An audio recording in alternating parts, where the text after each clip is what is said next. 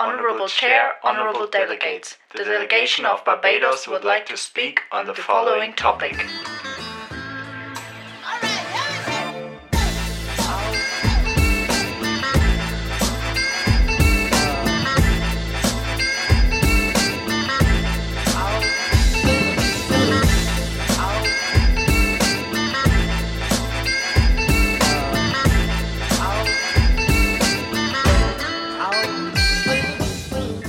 Ja, herzlich willkommen zur vierten Ausgabe des Underdogs Podcast. Nachdem wir in den letzten Ausgaben immer konkrete Forschungsprojekte vorgestellt haben, gibt es heute sozusagen ein Spezialthema.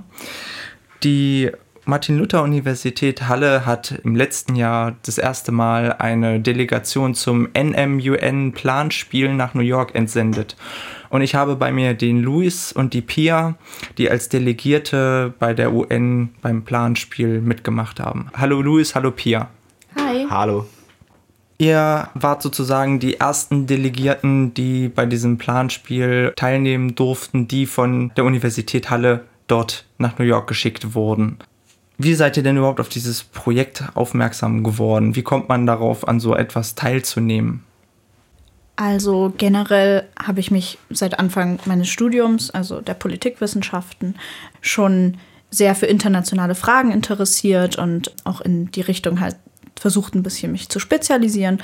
Und ja, also ich habe davon gehört, weil ich auch in der UN-Hochschulgruppe immer aktiv war von Anfang des Studiums und ja, dann habe ich erfahren, dass der Lehrstuhl an dieses Projekt ins Leben ruft und auch, dass eine Bewerbungsphase bald startet und habe halt da so ein bisschen Augen und Ohren offen gehalten und dann zum Beispiel über StudIP gab es dann eine Ausschreibung ähm, und genau, dann habe ich mich dort beworben und ja, hat auch geklappt. Ja, bei mir war der Auslöser ein Facebook-Post auf der Seite der Uni Halle. Die hatte das da an alle Leute, die der der Seite folgen, ähm, dieses Projekt ausgeschrieben. Und für mich war es auch ähm, einfach generelles Interesse, sowohl persönlich als auch vom Studium her. Ich studiere Politikwissenschaft und Japanologie und beschäftige mich besonders in der Kombination relativ viel mit internationaler Politik. Und da hat das dann bei mir ganz gut reingepasst und bin sofort hellhörig, hellhörig geworden, als ich da diesen Facebook-Post gelesen habe und mich dann auch drauf beworben. Jetzt habt ihr ja gesagt, ihr habt euch darauf äh, beworben. Wie sieht denn so die Bewerbung für so ein Planspiel aus? Was denkt ihr sind wichtige Anforderungen, wenn man sich auf die große Reise begeben möchte nach New York und an so einer Simulation teilnehmen möchte? Mm, ich glaube, was erstmal wichtig ist, dass sich generell jeder bewerben kann für sowas. Also es ist jetzt nicht, weil wir zwei gerade speziell Politikwissenschaft studieren, dass das nur Politikwissenschaftler machen können, sondern es können wirklich Studierende aus allen Fachbereichen machen. Dazu braucht man gar nicht so politische Vorkenntnisse unbedingt. Und wir haben uns durch, ähm, also mit unserem Lebenslauf beworben, mit einem Anschreiben über unsere Motivation und ja, halt vor allem auch, indem wir schon mal so ein bisschen speziell dargelegt haben, warum denn die UN und haben wir vielleicht auch schon ein paar Vorkenntnisse, was ist unser Bezug dazu, warum wollen wir das halt machen. Ähm, und dann wurde man zu einem Bewerbungsgespräch eingeladen, in dem man unter anderem auch seine Englischkenntnisse in einer Gesprächssituation auch unter Beweis stellen musste, denn das ist sehr, sehr wichtig. Das ist eine der Hauptanforderungen, denke ich, ähm, weil die komplette Simulation auf Englisch stattfindet und man da schon souverän sein sollte in der Sprache ja, und generell halt Interesse und Motivation und auch Bereitschaft zu Engagement. Ja, ähm, ich denke auch, dass die Vorkenntnisse zur über die UN auch gar nicht zu sehr nötig sind oder überbewertet werden sollten. Ich habe zum Beispiel in meinem Bewerbungsgespräch sogar extra gesagt, dass ich das Gefühl habe, noch nicht so viel über die UN zu wissen und eigentlich gerne an dem Projekt teilnehmen würde, um mehr über die UN zu erfahren. Ich hatte, glaube ich, eigentlich nur Schulwissen wirklich über die UN ähm, mich zwar ein bisschen in der Uni mit internationaler Politik beschäftigt, aber noch nicht speziell mit der UN äh, und habe das auch so offen gesagt und äh, wurde vielleicht auch unter Umständen deswegen genommen, weil ich eben äh, Lernbereitschaft so ein bisschen gezeigt habe. Also es muss nicht, man muss nicht super viele Kenntnisse haben, wenn man kommt. Es reicht einfach, wenn man bereit ist, Neues zu lernen und offen ist. Vielleicht sollten wir an der Stelle für die Zuhörerinnen und Zuhörer, denen das noch nicht so ganz klar ist, nochmal diesen Rückschritt machen und erklären einerseits, was genau ist eigentlich die UN erstmal im Allgemeinen und was macht jetzt ein Planspiel aus. Die UN sind ja die Vereinten Nationen, wo sich Delegierte quasi aus allen anerkannten Ländern treffen und über ja, wichtige Themen diskutieren. Und das Planspiel sieht jetzt im Prinzip so aus, dass ihr Delegierte spielt. Also quasi ihr übernehmt die Vertretung für ein Land, das euch zugeteilt wird und ähm, vertretet dieses jetzt in verschiedenen Themen. Welches Land habt ihr denn zugelost bekommen und was waren so die wichtigsten Themenfelder, mit denen ihr euch da in diesem Planspiel beschäftigen musstet? Ja, genau. Der spezielle Witz oder Clou an solchen Simulationen ist nämlich genau, dass man nicht sein eigenes Land vertritt, sondern sich genau in die Rolle eines Delegierten eines komplett anderen Landes reinversetzt. Und wir haben uns, ja, also nicht für Barbados entschieden, aber wir haben Barbados im Endeffekt zugelost bekommen. Wir hatten eine Prioritätenliste angefertigt von mehreren Ländern und genau Barbados, also ein Inselstaat in der Karibik, ist es dann letztendlich geworden. Genau, ähm, nachdem wir dann Barbados als unseren Staat zu vertretenden Staat erhalten haben, ähm, mussten wir dann anfangen, uns mit den besonderen Voraussetzungen von Barbados so ein bisschen vertraut zu machen. Ist ja natürlich eine ganz andere Ausgangslage als äh, Deutschland. Äh, Barbados ist ein, ein, relativ kleiner Inselstaat in der Karibik, ähm, hat ungefähr nur so viele Einwohner wie Halle, also da sieht man dann so ein bisschen die Perspektive, wie viel Barbados eigentlich auch auf UN-Ebene leisten kann. Aber mit dieser Eigenschaft als Inselstaat in der Karibik kommen natürlich auch besondere Probleme, in die wir uns reinfuchsen mussten und die wir verstehen lernen mussten.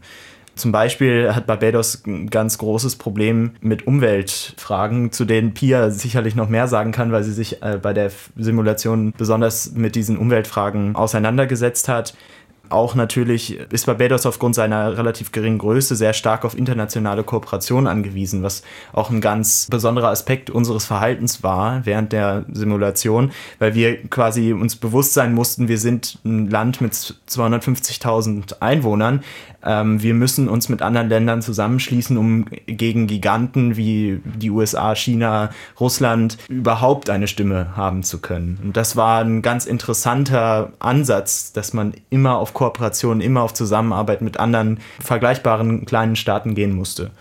So eine Mentalität mussten wir uns im Vorhinein anarbeiten, denke ich mal. Das ist ja auch ein ziemlich großer Rollenwechsel. Man ist ja sonst als ja, Deutscher oder Deutsche schon auch gewohnt, in einem großen Indust Industriestaat mit 80 Millionen Einwohnern zu wohnen, der in der internationalen Politik sicherlich eine sehr gewichtige Stimme darstellt. Wenn man jetzt in der EU guckt, ist Deutschland sicherlich mit eines der dominierenden Länder, was die ja, Politik so angibt. Wohingegen natürlich Barbados wirklich als Kleinststaat sich ja, die Zuschauerschaft doch stark erkämpfen muss wenn wir jetzt mal so chronologisch durchgehen durch euer Erlebnis dieser Simulation. Ihr habt euch jetzt beworben und wurdet akzeptiert, lokal auf der Ebene der Universität. Dann nehme ich an, gab es erstmal ein vorbereitendes Seminar, einen Kurs. Ja, genau. Also ähm, wir wurden, ich glaube, am Ende des Sommers ausgewählt und dann haben wir uns das erste Mal im Herbst im Prinzip zum Semesterstart alle getroffen und hatten dann über das gesamte Semester regelmäßig einmal pro Woche ein Seminar. Und da wurde sich halt vor allem mit inhaltlichen Fragen beschäftigt. Also grundlegend erstmal wurde uns die UN näher gebracht. Wir haben uns selber belesen viel. Aber ja, nach Grundkenntnissen, die wir dann erworben hatten, äh, sind wir halt immer spezifischer auf unser Land, also Barbados, eingegangen, haben uns dazu allumfassende Kenntnisse erworben, die natürlich ähm, in jeder, äh, also in jedem Ausschuss, in dem wir saßen und unter jeder thematischen Frage im Endeffekt sehr wichtig waren, gerade was halt das Auftreten, wie wir auftreten als Delegierte und äh, dieses speziellen Landes halt beeinflusst haben.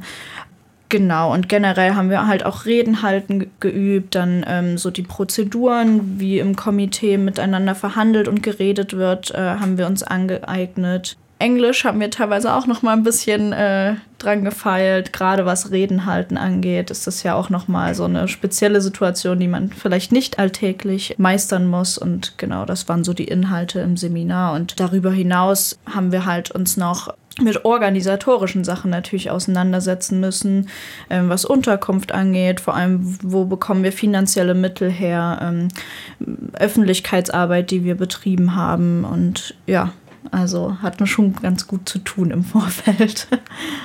Ihr habt ja auch die Finanzierung des Projekts zum Großteil selbst gestemmt, indem ihr selber Spenden gesammelt habt, richtig?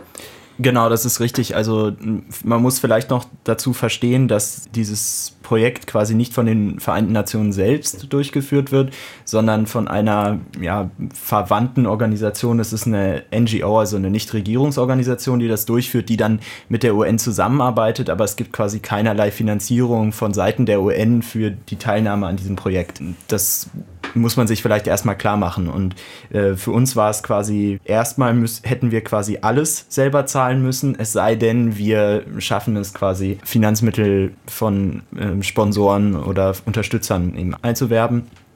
Ähm, und da sind wir auf regionale Unternehmen zugegangen, äh, ganz viel auf Politiker in der Region, Bundestagsabgeordnete, Landtagsabgeordnete, ähm, auf die Uni auch, haben von der Uni Unterstützung bekommen, aber es war quasi als Uni-Projekt an, also es ist ja quasi ein Projekt des Lehrstuhls für internationale Beziehungen, aber es war keine Finanzierung dahinter von der Uni-Seite.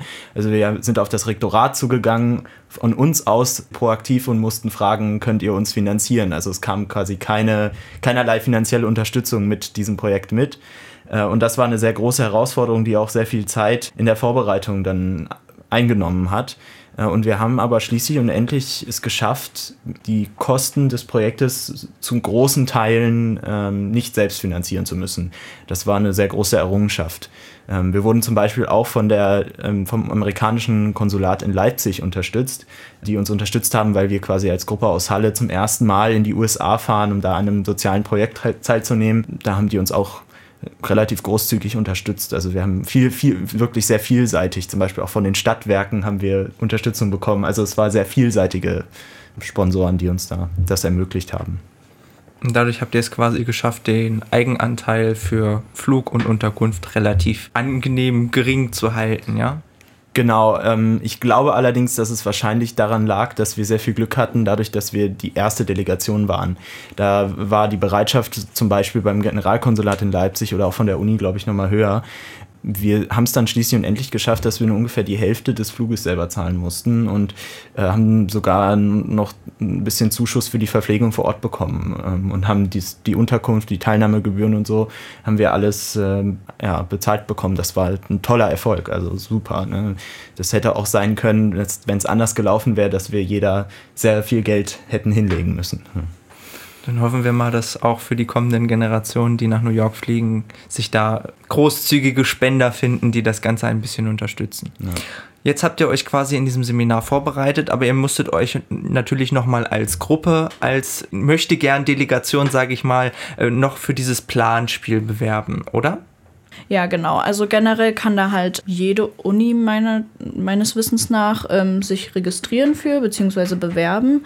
Und im Endeffekt kommt es halt dann darauf an, es gibt viele Unis, die haben da schon ein, eine lange Tradition, äh, um dorthin zu fahren. Also jahrelang fahren die dort schon hin und dementsprechend erhalten die zum Beispiel halt dann auch die in Anführungsstrichen größeren, populäreren, äh, mächtigeren Staaten, äh, die sie vertreten können.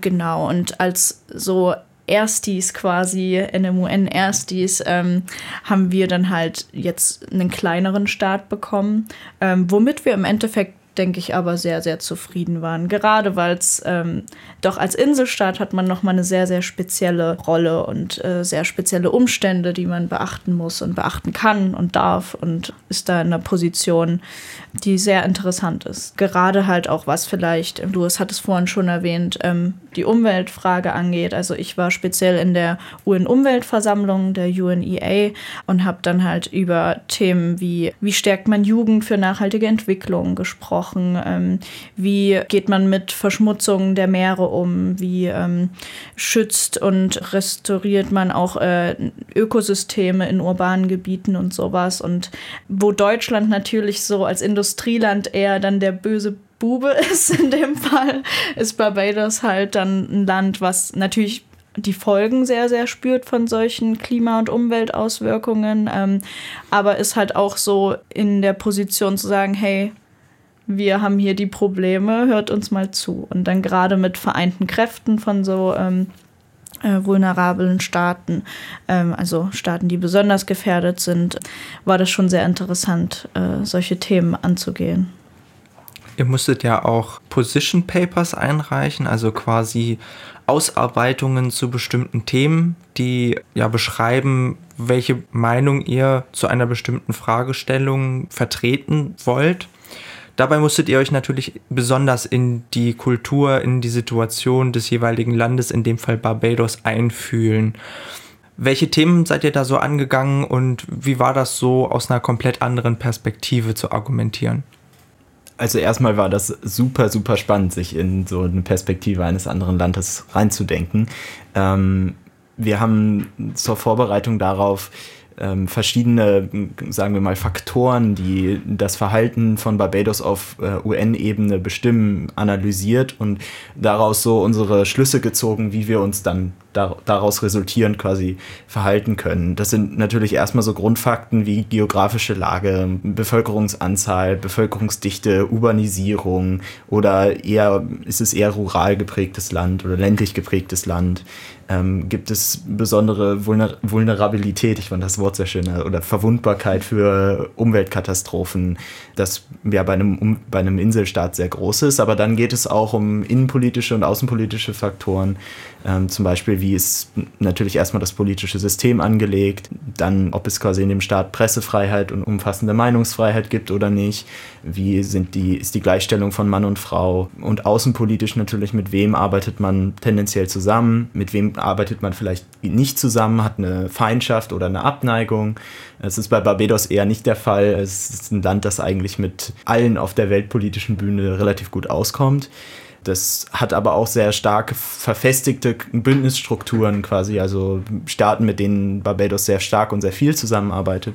Also das war super spannend. Und ich fand vor allem die quasi innenpolitische Lage und auch die soziale, ökonomische, soziodemografische Ausgangslage von Barbados super spannend weil das eine ganz andere, andere Art von Staat ist, finde ich. Es ist halt so, so viel kleiner, aber gleichzeitig ganz anders aufgebaut, eine ganz andere Sozialstruktur. Also finde, fand ich super spannend.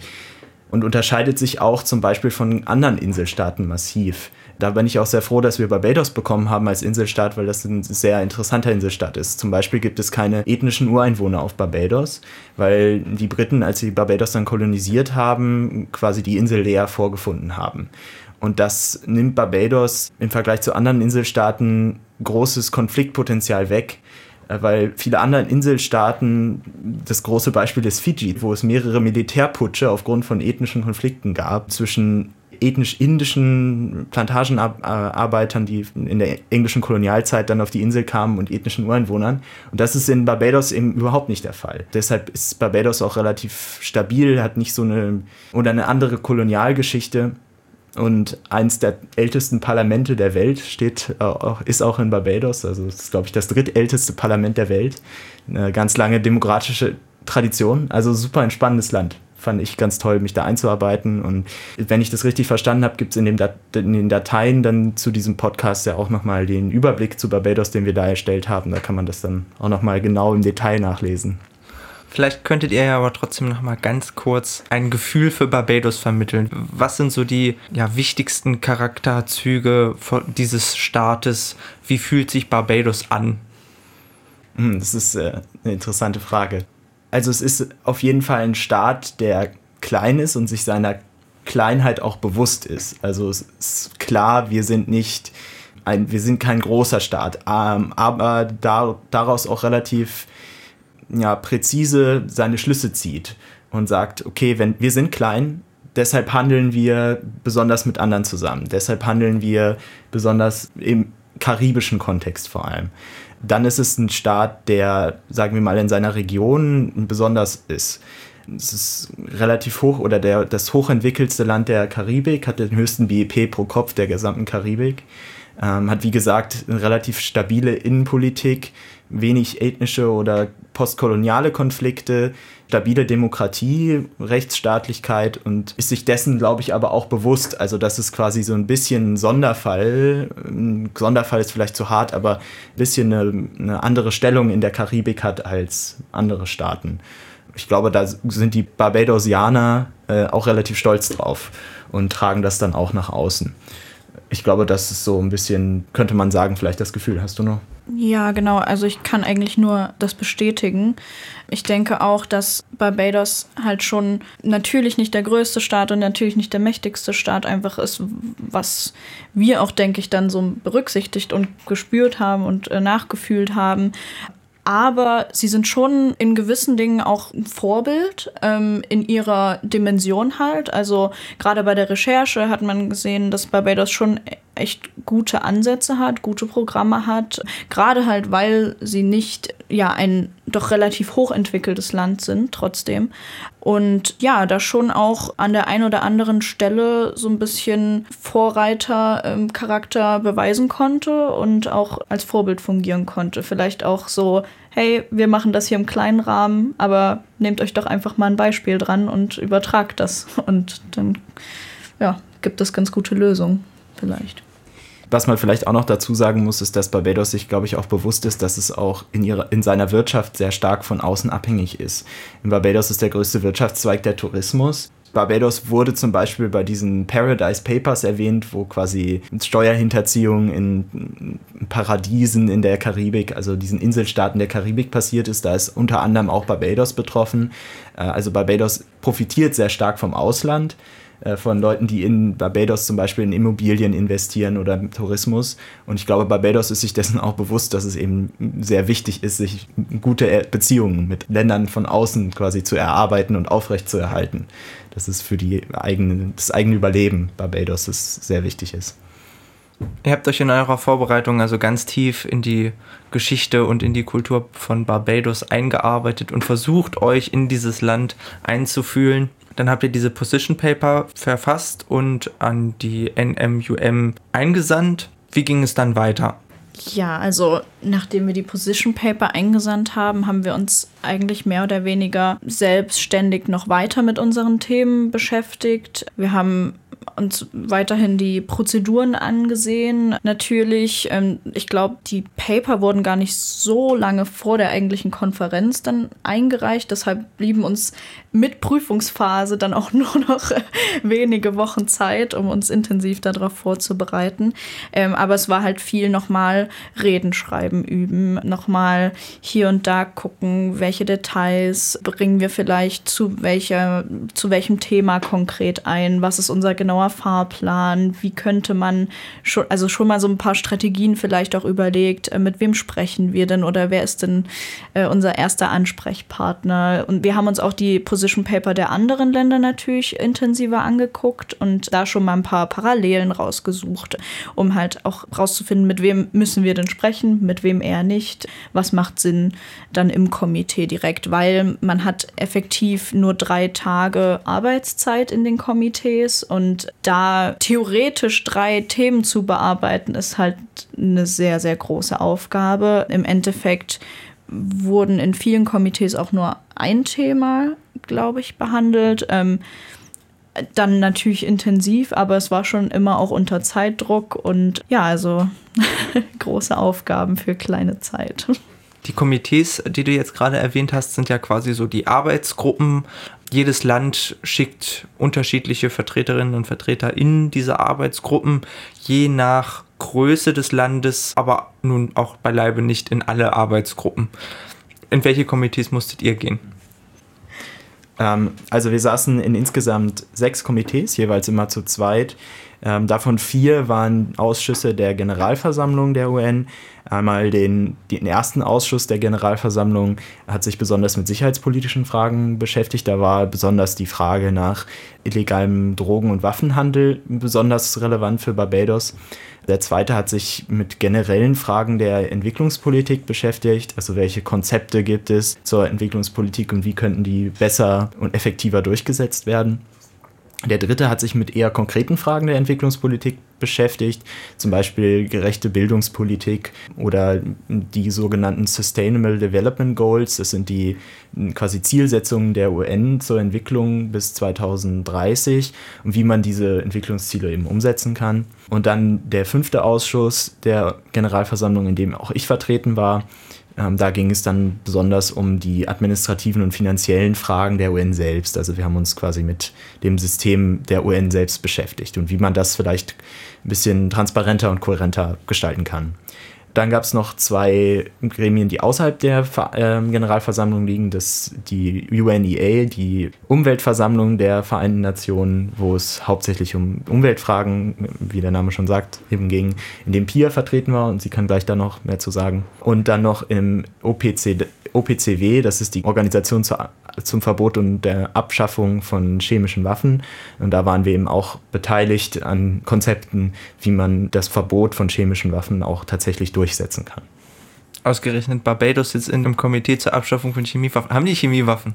Nein, natürlich nicht. Also Barbados hat, glaube ich, Militärpersonal im niedrigen zweistelligen Bereich. Also wenn die mehr als 30 Soldaten haben, dann würde es mich wundern. Natürlich hat Barbados keine Chemiewaffen, aber es geht bei Barbados oft darum, dass zumindest ein karibischer Staat in allen Gremien der UN vertreten ist. Also es ist quasi so eine turnusmäßige Vertretung, die die karibischen Staaten dann stellvertretend für die anderen karibischen Staaten übernehmen. Und die Komitees, die wir in, in der NMUN vertreten haben, sind auch den tatsächlichen Komitees, in denen Barbados dann zu dieser Zeit vertreten ist, nachempfunden. Also es ist wahrscheinlich gerade dann einfach die Zeit von Barbados gewesen, eben die Position der karibischen Staaten über Chemiewaffen zu vertreten muss man dazu sagen, dass sie eigentlich relativ wenig Position haben, weil sie einfach von dem Problem nicht wirklich betroffen sind. Sie sind weder, haben weder Chemiewaffen noch sind sie in Gefahr, Opfer von Chemiewaffen zu werden. Das war dann eher eine etwas allgemeinere Haltung, die man da einnehmen muss. Aber es ist trotzdem wichtig, dass dieser Teil des Globus dann da auch vertreten ist. Also quasi rotiert einmal die ganze Karibik durch die unterschiedlichen Gremien und teilt sich so ein bisschen die Arbeit auf, weil ein einzelner Karibikstaat gar nicht die Ressourcen hätte, um alle Gremien bedienen zu können. Genau, für jedes Gremium braucht man natürlich einen Vertreter. Also jetzt im, im, echten Leben braucht Barbados für jeden, jedes Komitee natürlich einen Vertreter und dann mindestens zwei oder drei Personen, die ihnen zuarbeiten. Das ist einfach eine Manpower, die Barbados gar nicht wirklich aufstellen kann. Wenn die in jedem Gremium vertreten wären, äh, würde das den Staatshaushalt von Barbados ja immens belasten, diese ganzen Leute zu unterhalten. Und deswegen teilen sich die karibischen Staaten das dann so ein bisschen auf was er aber auch zeigt, wie regional integriert die Karibik eigentlich ist, dass sie quasi in der Lage dazu sind, sich quasi stellvertretend in anderen Gremien zu vertreten. Ausnahme sind natürlich die Ausschüsse der Generalversammlung, da sind dann die karibischen Staaten dauerhaft vertreten. Das ist ja auch ein, das zentrale Entscheidungsgremium der UN. Deshalb ist das sehr wichtig, da auch dann alle immer zu vertreten zu sein. Jetzt seid ihr quasi nach New York geflogen dort angekommen und habt euch erstmal akklimatisiert für einen Tag, nehme ich an. Und wie sah dann, wie ging's los? Wie sah eure Arbeit dort vor Ort aus?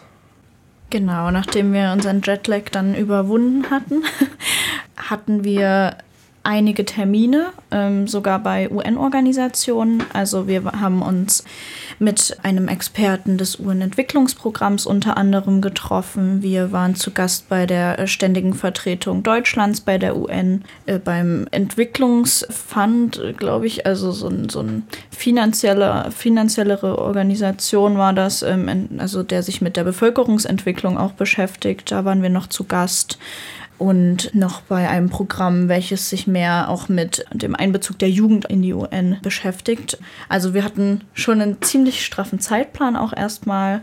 Genau, ach so, mit den äh, Vertreter, also mit der Vertretung Barbados haben wir uns auch getroffen speziell, was glaube ich für uns alle ein ziemliches Highlight war, da wir nochmal aus erster Hand mit Diplomaten und Diplomatinnen des Landes sprechen konnten, welches wir ja dann im Endeffekt auch vertreten wollten. Und ähm, die haben sich auch sehr, sehr viel Zeit für uns genommen, haben sehr, sehr offen und ehrlich mit uns über Sachen geredet. Ich glaube, wir haben da wirklich über eine Stunde verbracht insgesamt und saßen da am runden Tisch mit den Vertretern Barbados und konnten die richtig löchern. Und ähm, das hat uns nochmal sehr, sehr geholfen, denke ich auch, äh, wie wir dieses Land im Endeffekt rübergebracht haben.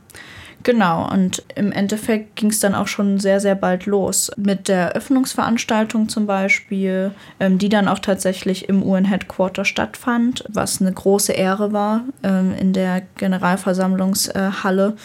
Die sehr, sehr beeindruckend ist, auch weil da Diplomaten und Diplomatinnen und äh, Regierungschefs aus der ganzen Welt ein- und ausgehen und solche Personen wie äh, Ban Ki-moon und Kofi Annan äh, sich schon aufgehalten haben. Und da waren wir im ersten Moment natürlich auch erstmal so ein bisschen ja, sprachlos, also ich zumindest. Genau, und ähm, dann am nächsten Tag, Montag, äh, ging es dann direkt in die Komitees und in die Verhandlungen, die dann nicht im UN-Headquarter stattfanden, aber in zwei angemieteten Hotels in New York. Dann haben wir mehr oder weniger von frühs um sieben, um acht bis abends teilweise 23 Uhr dort ja, verhandelt. Ja, eure Arbeit hat sich dann quasi erstmal sehr auf die Ausschussarbeit fokussiert. Louis, du warst dabei in einem Ausschuss, der sich vor allen Dingen mit so formeller Regulierung der UN als Organisation selbst beschäftigt. Was waren da so die Kernfragen? Ihr habt ja gesagt, ihr habt euch mal mit drei bestimmten Themenfeldern beschäftigt. Was war da so dein Fokus? Genau, also es gab drei verschiedene Themenfelder, die besprochen werden könnten und dann wurde in der Sitzung entschieden, welches denn jetzt die höchste Priorität hat. Und bei dem ersten Thema ging es darum, wie man das UN-System, vor allem das administrative System, ein bisschen effektiver und transparenter machen kann. Äh, da ging es um die Frage, wie der Haushalt zum Beispiel gestaltet ist der UN, ähm, wie ja quasi so Feedback-Mechanismen innerhalb der UN funktionieren, Whistleblower Protection und sowas. Ähm, beim zweiten Thema ging es darum, wie man innerhalb des UN-Systems selbst die Missbrauchsfälle die, und die sexuellen Missbrauchsfälle, die während ähm, Field Missions, ähm, also UN-Militäreinsätzen in Krisengebieten passieren, immer wieder vielleicht in den Griff bekommen kann oder im UN-System selbst Verbesserungen herbeiführen kann, wie dieses äh, wie diese Missbrauchsfälle eben verhindert werden könnten. Und das dritte Thema war, besonders ging es da um Transparenz beim Einsatz von UN-Mitteln, also zum Beispiel in der Entwicklungshilfe, wie kann da sichergestellt werden, dass diese Mittel auch so angewandt werden, quasi wie sie, wie die ursprünglich gedacht waren, quasi. Und dass man da Korruption und, ja, und Missbrauch verhindert, quasi. Äh, und schließlich und endlich äh, wurde dann im, sich im Komitee auch für das zweite Thema entschieden, wo es eben um diese sexuellen Missbrauchsfälle geht, ging, was denke ich mal schon vorher klar war, weil das Thema dieser ähm, dieses Ausschusses ist sehr trocken, sich mit dem Haushalt zum Beispiel der UN oder den administrativen System der UN zu beschäftigen, ist sehr trocken. Äh, und bei diesem Thema um sexuellen Missbrauch, was wirklich ganz, ganz schlimme Vorfälle sind, die auch in relativ hohen Zahlen jedes Jahr passieren. Es gibt mehrere hundert Fälle jedes Jahr und besonders für Barbados war das besonders relevant, weil auch Haiti betroffen ist. Und Haiti ist eben in der, liegt in der Karibik und ist auch Teil der karibischen Gemeinschaft, also in einer Organisation, in der die karibischen Staaten eben sehr eng zusammenarbeiten. Und da ist, war Haiti auch mit äh, großer Zahl betroffen, dass UN-Soldaten ja vor allem Frauen und Mädchen äh, sexuell missbraucht haben. Und das war wirklich sind super schlimm und hat alle ja total emotional auch mitgenommen, die sich mehr mit der UN beschäftigen. Deswegen war schon von vornherein klar, dass das, glaube ich, das Thema werden würde. Und das wurde dann tatsächlich auch ganz lange behandelt. Das war natürlich ein hochemotional aufgeladenes Thema, das wir dann in den Griff bekommen sollten. Das war eine super spannende Debatte dann. Obwohl quasi dieser Ausschuss relativ trocken ist und sich mit finanziellen und administrativen Fragen beschäftigt, war dann unsere Debatte super spannend, weil es eben durch so, um so ein wichtiges Thema äh, ging, das auch die ja, Vertrauenswürdigkeit in die UN ja auch selbst ganz stark betrifft.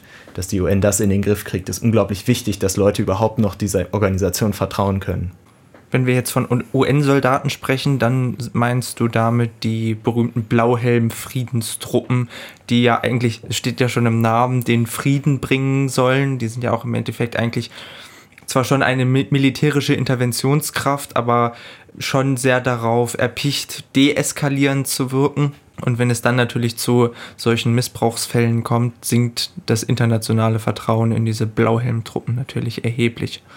Ihr wurdet also mit diesem ja nun wirklich schwierigen und auch wirklichen Problem konfrontiert und solltet euch eine Lösung erarbeiten.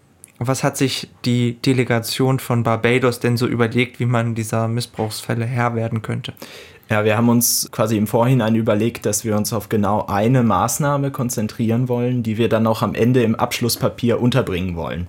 Und zwar quasi klar, wir können kein komplettes Konzept erarbeiten, um ähm, diese Missbrauchsfälle zu verhindern und auch als kleines Land überhaupt nicht durchsetzen. Also haben wir uns auf eine Maßnahme konzentriert und die dann tatsächlich auch am Ende ins Abschlussdokument bekommen. Sogar in relativ genau dem Wortlaut, den wir uns am Anfang überlegt haben. Da waren wir dann auch ziemlich stolz drauf, dass wir das quasi so unterbringen konnten. Und da ging es hauptsächlich darum, die Quote von Frauen in den UN äh, Friedensmissionen zu erhöhen, weil wir davon ausgegangen sind, dass das Problem ist, dass Opfer nicht dazu in der Lage sind, weil sie ja auch im seelischen und ähm, emotionalen Trauma unterliegen, das Vertrauen in jegliche UN-Institution total beschädigt ist, wenn einem sowas passiert, gar nicht dazu in der Lage sind, überhaupt über ihre Missbrauchsfälle zu berichten. Und dieses Berichten erstmal über Missbrauchsfälle ist unglaublich wichtig, um sie dann später aufklären zu können, um dann später Gegenmaßnahmen zu können, wenn, äh, treffen zu können, wenn man überhaupt erstmal weiß, wie viele es sind. Und um diese Bereitschaft oder diese Möglichkeit, diese Missbrauchsfälle überhaupt erstmal berichten zu können, zu erhöhen, wollten wir eben mehr Frauen in Friedensmissionen, weil wir davon ausgegangen sind, dass quasi Opfer, die auch hauptsächlich Frauen sind, eher dazu bereit sind, mit Soldatinnen über die Verbrechen, die an ihnen begangen sind, eben zu sprechen und äh, vielleicht da das Vertrauen stärk zu stärken. Und weil die UN natürlich die Mitgliedstaaten nicht zwingen kann, welche Soldaten oder Soldatinnen sie in diese Mission schicken, haben wir uns quasi so ein Transparenzmodell ausgedacht, dass man, dass Mitgliedstaaten immer berichten müssen, wie viele Frauen sind in ihren Einheiten, die sie in diese Missionen entsenden, wie sind die Aufstiegschancen dieser Frauen, in welchen militärischen Positionen sind diese Frauen in diesen Einsätzen, um so eine quasi einen informellen Druck zu erzeugen auf Mitgliedstaaten, um quasi die Repräsentation von Frauen in diesen UN-Friedensmissionen zu stärken. Das war unsere quasi zentrale Forderung, die wir dann auch so mehr oder weniger äh, mit einigen Abstrichen natürlich dann auch unterbringen konnten. Das war sehr spannend. Mit einigen Abstrichen heißt, das gab deutlichen Gegenwind, obwohl man jetzt so aus unserer Perspektive heraus denken würde, naja, mein Gott, zu berichten, wie hoch der Frauenanteil in einer bestimmten Truppe ist, sollte einem ja nicht wehtun. Könnte einem höchstens ein bisschen peinlich sein, wenn er jetzt sehr niedrig wäre, aber Gab es da wirklich drängende Gegenstimmen gegen dieses Vorhaben? Ja, genau. Wir hatten nämlich in diesen ganzen Vorschlag auch eingebunden, dass wir die Staaten mit der Zielsetzung quasi einer best eine bestimmte Anzahl an Frauen zu erreichen. Wir hatten am Anfang, glaube ich, 35 Prozent aller Frauen in Friedensmiss äh, aller Soldaten in Friedensmissionen sollten Frauen sein. Und dann kam Saudi-Arabien auf uns zu und sagte uns, wenn ihr das so in das Abschlussdokument schreibt, dann können wir das nicht unterstützen. Also das war eine sehr starke quasi Aufforderung an uns, sowas zu ändern. Also dass quasi Saudi-Arabien mit so einer festen Quote, auf die hingearbeitet werden soll, nicht einverstanden war. Ähm, das war dann auch sehr spannend, weil ich glaube, dass das auch relativ realistisch ist, dass äh, dann so ein Land da vielleicht seine Gegenstimme erhebt. Und dann haben wir mit, äh, zusammen mit Saudi-Arabien und den anderen karibischen Staaten ganz lange verhandelt, wie wir das jetzt hinbekommen, das anders zu formulieren und haben dann schließlich und endlich diese, das Wort Quote verändert äh, in Zielsetzung und die Anzahl auf 25 Prozent reduziert. Und ich fand das eigentlich relativ interessant, weil es, glaube ich, eine relativ realistische äh, Simulation von realen politischen Verhältnissen ist. Also sowohl in Innenpolitik als auch Außenpolitik. Wenn erst über Transitzonen, dann Transitzentren und dann Ankerzentren gesprochen wird, ist das eigentlich nichts anderes als dieser Prozess, den wir da irgendwie so ein bisschen durchgemacht haben. Das fand ich ganz, ganz spannend. Da wird um jede Formulierung und jeden Prozentpunkt gekämpft. Genau. Weniger hitzig ging es im Umweltausschuss vermutlich auch nicht zu, könnte ich mir vorstellen. Ja, wobei wir schon, also dadurch, dass wir dann, also Barbados als kleine Inselstaat musste natürlich sich äh, mit ähnlich großen Staaten umgeben und dann auch für sehr spezielle Ziele arbeiten. Und das haben wir dementsprechend auch getan. Also wir haben dann letztendlich mit, vor allem mit Staaten zusammengearbeitet, die auch entweder Inselstaaten oder Küsten also Staaten mit einer Küste waren, äh, weil die natürlich diese Anfälligkeit für zum Beispiel Naturkatastrophen äh, und für Umweltschäden und Folgen ähm, natürlich teilen. Und man so gebündelt sehr viel spezifischer an seinen Forderungen arbeiten konnte und um die dann auch in eine Resolution zu bekommen und, und diese dann unterzubringen, was natürlich sehr, sehr viel schwieriger gewesen wäre, hätten wir mit Ländern wie ähm, ja, den USA oder Deutschland direkt an einem Arbeitspapier gearbeitet, denn dann wären für so ein kleines Land wie Barbados schnell die Forderungen vielleicht untergegangen oder nebensächlich geworden. Ähm, das heißt, wir haben die Strategie erstmal so aufgefahren, von klein nach groß zu gehen, was auch im Endeffekt sehr gut geklappt hat. Also in unserem Ausschuss wurde das Thema die Stärkung der Jugend für nachhaltige Entwicklung oder auch nach den Prinzipien der nachhaltigen Entwicklung thematisiert. Und in unserem Positionspapier hatten wir da uns vor allem als Barbados auf ähm, Green Economy, also ähm, ja, grüne Jobs und grüne Wirtschaft orientiert, da ähm, Barbados da schon in, ein, in einer Partnerschaft ist, jetzt schon und genau haben das halt als Ansatz genommen, um vorzuschlagen, ja, erstens fordern wir weitere Staaten auf, die, sich diese, dieser Partnerschaft anzuschließen ähm, und solche Partnerschaften zu gründen, um Kooperationen international zu stärken und auch regional. Und andererseits, um diesen grünen Sektor halt zu stärken, um vor allem auch für junge Menschen Arbeitsplätze zu schaffen, Ausbildungsmöglichkeiten zu schaffen in diesem nachhaltigen und grünen Bereich halt auch gleichzeitig. Und im zweiten Ansatz haben wir uns auf Bildung ähm, für nachhaltige Entwicklung und Umweltthemen vor allem fokussiert.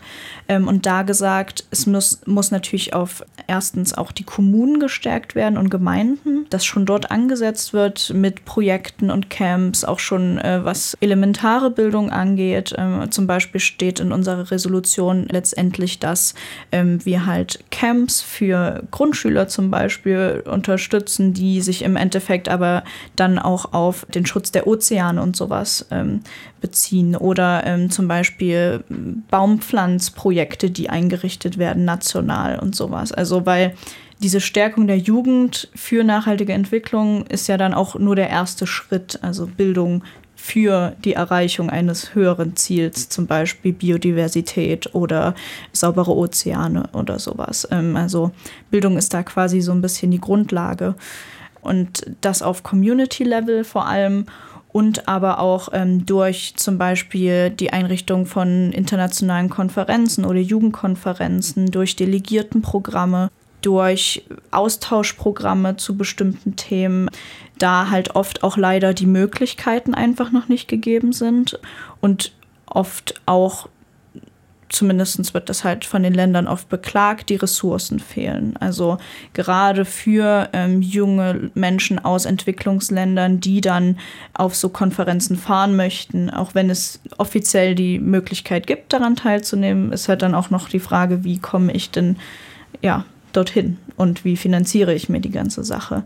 Deshalb hatten wir äh, uns dann auch gemeinsam mit den anderen Staaten überlegt, diese Kapazitätsbildung anzusprechen und dazu aufzufordern, dass Programme dazu eingerichtet werden, genauso wie ähm, direkte finanzielle Unterstützung und Scholarships oder ähm, Stipendien. Und ansonsten, ja, also wir haben uns halt sehr, sehr viel mit solchen Förderprogrammen einfach beschäftigt. Und im nächsten Schritt natürlich auch, was eine Grundlage für die Bildung von Jugendlichen ist, ist natürlich die Ausbildung von Menschen, die diese Informationen vermitteln können überhaupt. Äh, man nennt das Primary Change Agents. Also damit sind eigentlich nur Lehrer gemeint, Kindergärtner gemeint, Trainer gemeint, die im Prinzip Workshops geben können, die in der Schule diese Inhalte für nachhaltige Entwicklung und diese Werte ja ordentlich vermitteln können und den Jugendlichen diese weitergeben und halt auch Programme einrichten und praktisch vielleicht auch schon vermitteln in weiß ich nicht, das fängt ja ganz unten an in der Schule, dass man zum Projekttag mal irgendwie eine Müllsammelaktion macht oder sowas. Das, die UNEA ist da halt vor allem normativ gebend, also sie bestimmen halt die Agenda, was quasi global, international Prioritäten sind, über die geredet wird. Was leider dann oft ein bisschen frustrierend ist, ist, dass sie den Staaten nicht aufdiktieren kann, hier so und so, das macht ihr jetzt und keine Diskussion. Also es ist halt normativ und regelgebend oder agendasetzend und im Endeffekt liegt es natürlich in der Hand der Staaten, wie sie das dann umsetzen. Also wenn ich das nochmal kurz zusammenfassen kann, dann habt ihr euch einerseits damit beschäftigt, wie man Kinder quasi noch auf Umweltthemen aufmerksam machen kann und darin schulen und eine Stärkung der grünen Wirtschaft, damit diese aufmerksam gemachten jungen Menschen dann später auch eine Möglichkeit haben, sich beruflich im Umweltschutz oder in grüner Technologie zu betätigen. Genau, kurz gefasst. Also sozusagen einmal das ganze Leben eines Umweltschützers durchgeplant. ja, also nicht mal nur eines Umweltschützers. Es geht ja einfach damit los, dass die Informationen gar nicht da sind. Das muss ja nicht jemand sein, der sein ganzes Leben der Umwelt widmet, aber man sollte ja, egal wie sehr sich jemand für die Umwelt vielleicht einsetzt, zumindest sollte derjenige die Möglichkeit haben dazu. Und an denen fehlt es natürlich momentan teilweise noch sehr. Was man an der Stelle vielleicht noch sagen kann, euer Position Paper wurde sogar preisgekrönt. Ja. Das beste Position Paper aus dem Umweltausschuss? Ja, also ähm, es wurden mehrere Delegationen gekürt, äh, das muss man dazu sagen mal. Also so, ich weiß nicht, fünf Stück. Aber ja, genau. Es musste sich halt an so formale Vorgaben gehalten werden und dann wurde natürlich auch Inhalt bewertet und ja, war eine sehr, sehr schöne Überraschung, weil man doch sehr, sehr viele Stunden, teilweise auch Nächte dann an diesem Paper saß und die Grenzen des Internets erreicht hatte für die Recherche. Und ja, das war schon sehr schön, ein schöner Erfolg. Die Position Paper haben wir auch verlinkt falls ihr euch interessiert, was so die konkrete Ausformulierung eines solchen ja, Positionspapiers, wie das aussieht, wie man das so ausgestaltet, dann könnt ihr euch das an den Links einmal durchlesen. Gut, dann gehen wir doch einfach jetzt mal so ein bisschen auf eure allgemeine Erfahrungen ein. Wie habt ihr die UN, die simulierte UN wahrgenommen? Wie hat sich das angefühlt, so eine Delegierte bzw. ein Delegierter eines Landes zu sein? Ja, das war schon sehr spannend, weil das so zu beobachten, wie man in dieser Rolle des Delegierten so aufgegangen ist. Man hat sich selbst, aber auch andere wirklich als Repräsentanten von Ländern empfunden das simpelste Beispiel dafür war, dass die Namen der Leute einfach total in den Hintergrund getreten sind. Äh, ich habe mich am Anfang noch mit meinem Namen vorgestellt und gesagt, ich bin Louis, ich repräsentiere Barbados und habe gemerkt, dass dieser Name eigentlich komplett irrelevant ist. Und irgendwann habe ich gesagt, hallo, ich bin Barbados. Ne? Und habe auch andere Leute quasi als ähm, Afghanistan oder als Iran oder als äh, Bahamas in Erinnerung und auch so wahrgenommen damals. Das war schon sehr spannend. Also man hat sich quasi auch so gefühlt, als wäre man in diese Rolle richtig eingetaucht. Und es war natürlich auch dem pragmatischen Zwang geschuldet, dass man sich die Namen von so vielen Leuten ja auch gar nicht merken konnte. Es waren witzige Situation dann irgendwann, wo dann irgendwann zu, jemand zu mir sagte, hey, hol mir mal, ähm, hey, hol mir mal Samoa her oder so, ne? Und dann äh, wusste ich aber auch, hatte ein, ein, Gesicht verbunden mit Samoa und wusste, wie Samoa aussah. Also es war super spannend, dass quasi das Persönliche so hinter das Land zurückgetreten ist. Und das war eigentlich ein großer Erfolg dieser Simulation, dass man quasi gefühlt hat, dass man richtig in diesem System drin ist. Und ich habe schon einige Planspiele gemacht und oftmals hatte ich die Erfahrung, dass man nicht so hundertprozentig in dieses, in dieses Szenario abtauchen konnte. Und das hatte ich hier nicht, überhaupt nicht das Gefühl. Also ich hatte das Gefühl, ich war Barbados für drei Tage. Das war schon spannend. Das ist ja auch die wichtige Aufgabe eines Diplomaten, dass er quasi seine eigenen Überzeugungen, seine eigenen Interessen ein bisschen in den Hintergrund rückt und seine Diplomatenaufgabe wahrnimmt, ob das nun seine eigenen persönlichen Überzeugungen sind oder nicht. Er oder sie muss dann einfach das Land vertreten, so wie die Positionen nun mal sind. Klar. Wie hast du das wahrgenommen, Pia? Ich habe das generell eigentlich genauso wie Louis wahrgenommen. Ähm, also Namen waren wirklich irrelevant und eigentlich dann auch ja, der Versuch, sich Namen zu merken, war eigentlich vergeblich. Was ich besonders spannend spannend fand, war dann auch diese Arbeit in kleineren Gruppen, in den Komitees, also in den informellen Verhandlungen.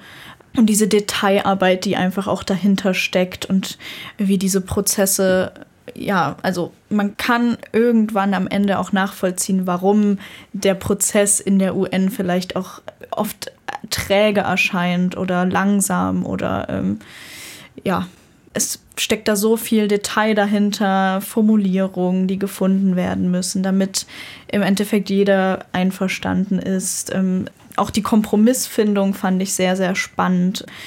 Und diese Arbeit an den Resolutionen im Endeffekt, also das Schreiben der Resolutionen, wo dann es auch wirklich auf jede kleinste Formulierung, jedes Wort ankommt ob man jetzt wir fordern auf oder wir empfehlen sagt zum Beispiel. Und ja, diese ganze Recherche, die dahinter steckt, also die hört nicht auf, wenn man das Position Paper einschickt, sondern geht dann auch während der Konferenz nochmal weiter, weil vielleicht auch ähm, der Chair, der ja diese ganze Sitzung leitet, dann auch sagt, ja, aber das reicht mir inhaltlich noch nicht aus, ihr müsst da jetzt schon nochmal dran arbeiten. Und das ist halt wirklich ein andauernder Prozess der Veränderung dieser Papiere und ähm, das fand ich sehr, sehr, sehr, sehr spannend.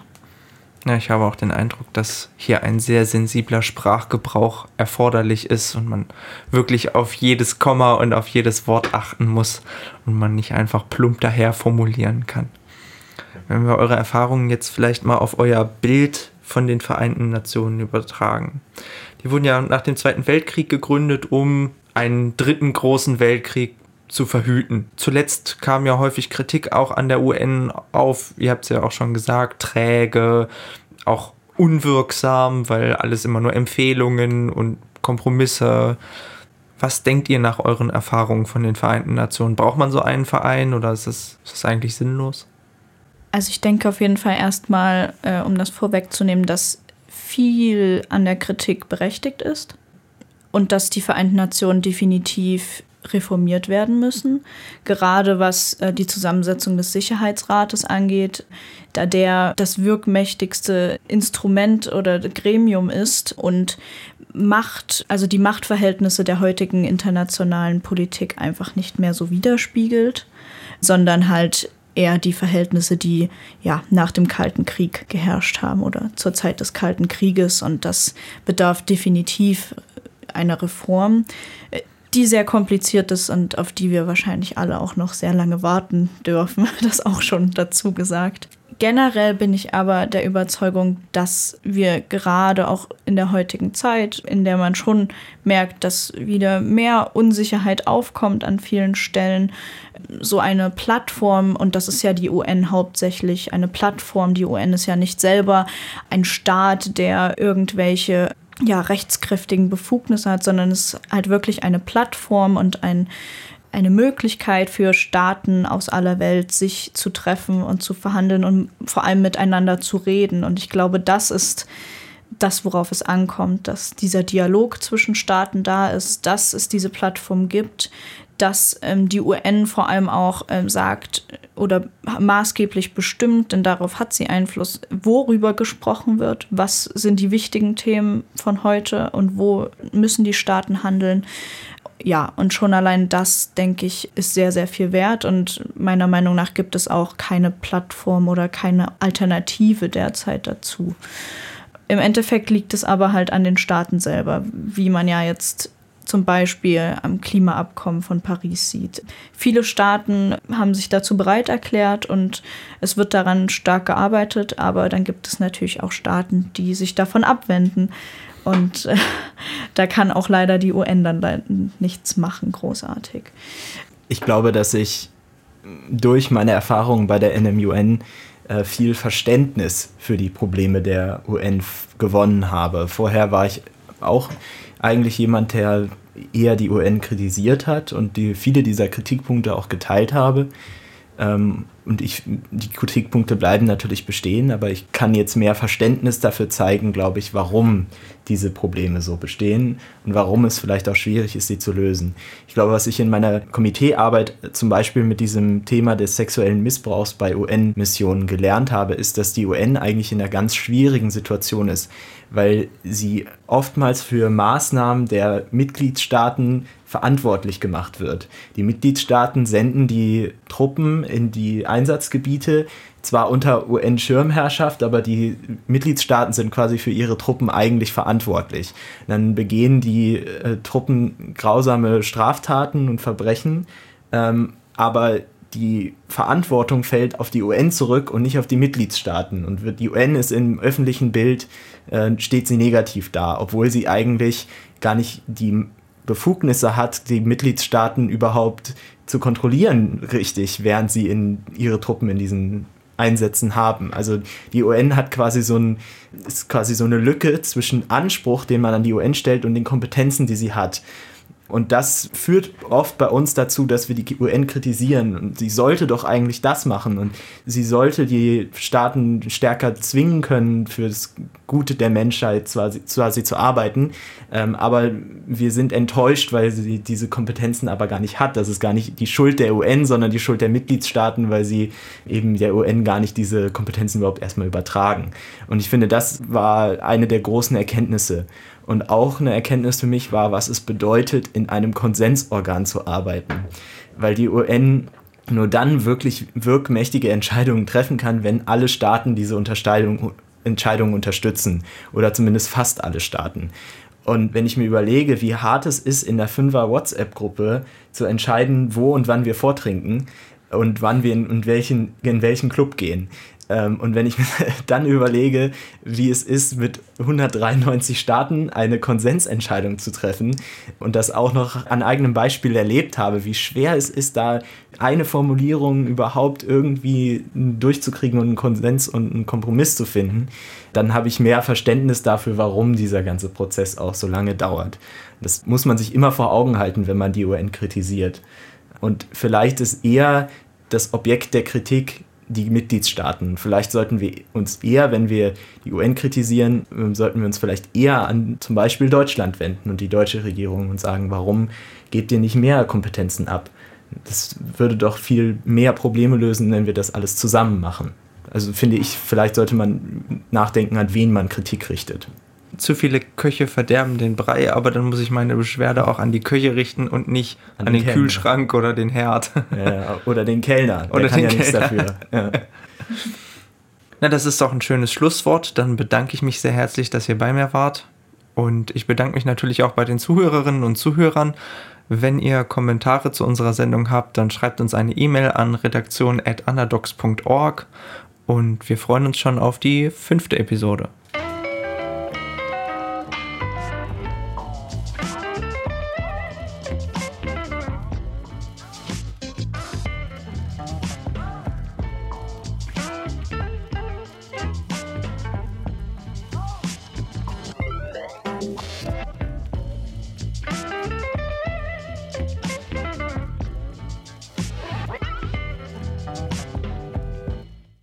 Assembly will now hear a statement by His Excellency Frundle Stewart, Prime Minister of Barbados. Mr. President, there are defining moments in human affairs when differences dividing countries and cultures are laid aside in pursuit of the higher common purpose of benefiting all humanity. Our modern era has witnessed two such moments. The Millennium Development Declaration in the year 2000, and now the post 2015 Development Agenda. The gathering of world leaders to adopt eight international development goals, some 15 years ago, represented unprecedented hope at the dawn of a new millennium. The Millennium Development Goals highlighted the intention of the global community to eradicate extreme poverty and hunger and to promote sustained economic growth and sustainable development.